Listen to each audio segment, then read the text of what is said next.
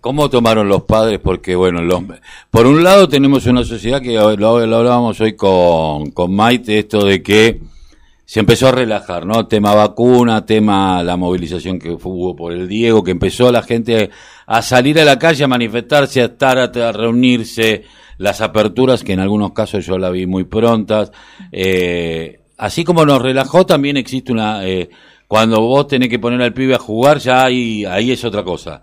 Eh, eh, este temor, se fueron de otra manera, eh, los padres entraron con mucho miedo y salieron mucho más claros, sabiendo, porque en, mi caso pasaba que eh, mi hijo empezó a, practicar por burbujas y tenía que tener eh, una, ¿cómo se llama? un certificado y los padres se tenían que quedar en el auto al principio, no bajarse del auto, eh, no podían irse con otro chico, no estaba esto del papá que le decía, me traes al pibe, si no eran de la misma burbuja, eh, porque bueno, y todo este tipo de cuestiones.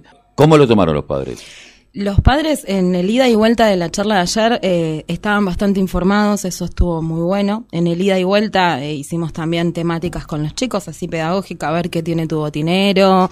Y vimos que había de la parte de la familia eh, tenían bien en claro lo que es el protocolo. O sea, nosotros tenemos un protocolo en el municipio de Quilmes, que obviamente que es que el chico lleve dentro de su botiminero todas las cosas individuales, nada de compartir, el papá puede esperar, puede haber un papá esperando eh, por, con los más chiquitos, ¿no? Eh, eh, pero no lo, la cuestión masiva, ¿sí? Pero sí eh, se, se, fueron un poco más tranquilos, eh, siempre recalcando la prevención, el no relajamiento de, de, la situación, porque todavía no está la vacuna, eh, seguimos teniendo muchos casos, entonces siempre se planteó desde ese lado, que hay que seguir cuidándonos, prevenir a los chicos ya que están empezando la actividad, pero no relajarnos que tenemos que estar eh, conscientes de la situación en la que estamos atravesando. El tema de la Ribera, que va a ser este fin de semana, eh, ¿Dónde va a ser? ¿Va a ser van, a, ¿Van a caminar por, por, por la Rambla o va a haber un, un, lugar específico? Va a haber un lugar específico, eh, es cerca del final de, la, de lo que es la Ribera, donde está la cruz, uh -huh. eh, con un stand y vamos a hacer la misma temática que se hizo el 24, que también hicimos nuestro conjunto a nivel nacional, que fue la mesa de géneros a nivel nacional.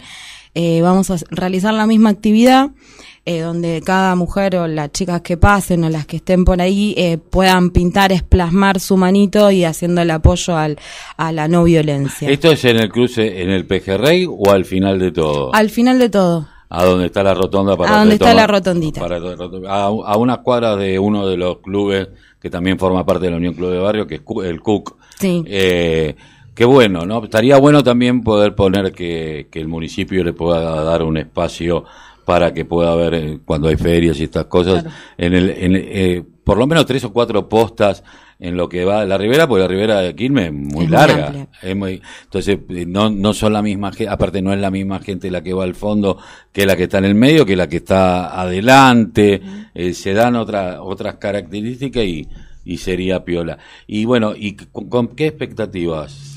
Y las expectativas son las de siempre, desde la, desde la unión y desde la mesa de género es la fomentación, la promoción y bueno, poder trabajar en redes, que eso se va a planear más el año que viene, que es poder tener en cada, cada club, en cada institución que pertenezca a la Unión de Clubes de Quilmes, eh, ese nexo con las realidades, obviamente que cada club tiene su realidad particular. Si bien ahora tocamos temas muy, muy latentes, pero sabemos que en cada, hoy el club de barrio es un merendero, una olla popular, es eh, un lugar de contención, eh, pasó a ser el segundo lugar de, de, los chicos y de las chicas. Hay fútbol Hay, femenino también. Yo ah, siempre me, me, quedo pensando en esto. Hay otros clubes que a lo mejor no están dentro de los clubes de la Unión de Clubes de Barrio.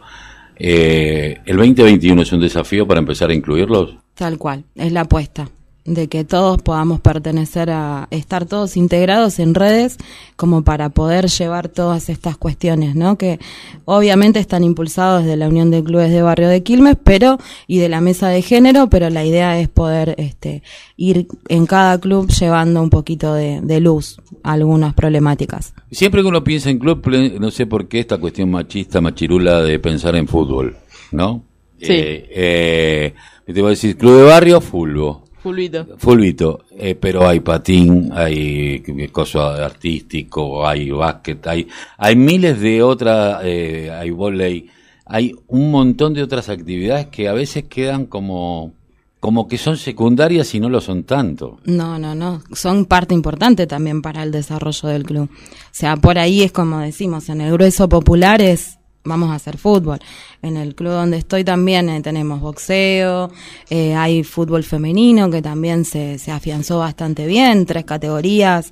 Eh, estamos de las más peques que tienen ocho años a las libres que son mayores de 20. O sea, se les fue dando un auge, por eso te digo que el club de barrio tiene una importancia bastante grande cada vez más porque ya se van sumando otras actividades y se va dejando un poco, no solamente la, lo prima el fútbol, pero eh, hay otras cosas que también están dentro de la trastienda del club.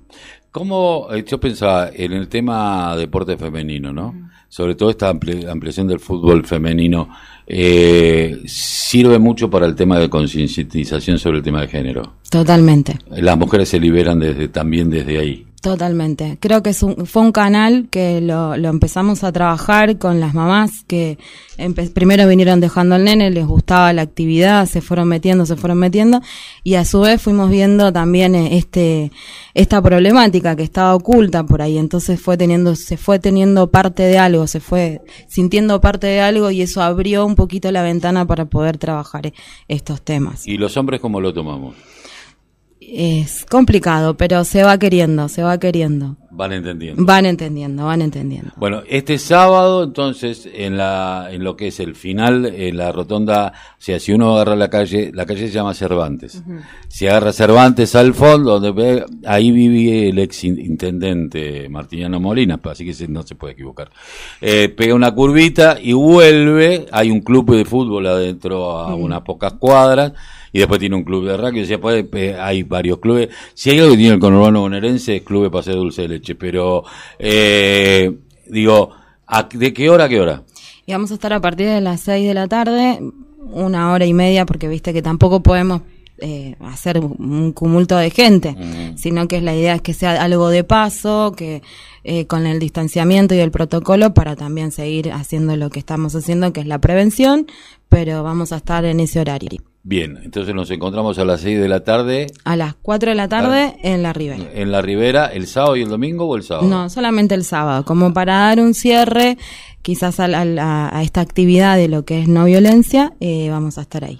Y bueno, bien con el tema del COVID y el dengue, cómo cuidarse, cómo no, el deschatarrerío, que es fundamental. fundamental. Seguimos el igual con la El tema del dengue eh, es en la casa este, el dengue se cría en tu casa en agua clara, en agua limpia. Este es un en un juguete, en, el florero. Hay que cambiar el agua de los floreros. Lavar las superficies, por ahí uno tiene la costumbre de, de, solamente tirar el agua, pero no, hay que lavar las superficies y, volver a cargar el agua. No está mal que tengas tu florero con, con tus flores que te gustan, pero sí hay que lavar la superficie, no solamente tirar el agua que tiene. Y todo el agua hirviendo en las, En, en la rejilla para matar cualquier bichito. Bueno, te agradecemos mucho. Muchas gracias. Viste que no te tratamos No, no me trataron mal. Pensé que iba a ser peor, pero...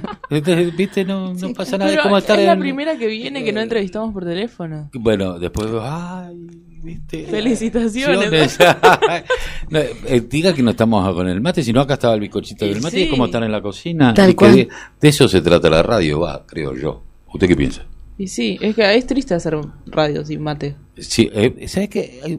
Debe ser esa mi angustia, que me, viste que yo me, me, me, hago así, me da ganas de llorar y digo, ¿qué Y que no hay mate. Y esto de estar tomando mate solo no voy a dar el ejemplo que di la otra vez porque no, porque era muy feo. Es muy feo, va, no sé si es feo.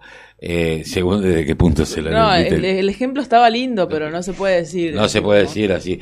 No, es como la actitud onanista. Ahí está mucho mejor. Mejor. Ah, bueno, es una actitud onanista esto de tomar mate solo.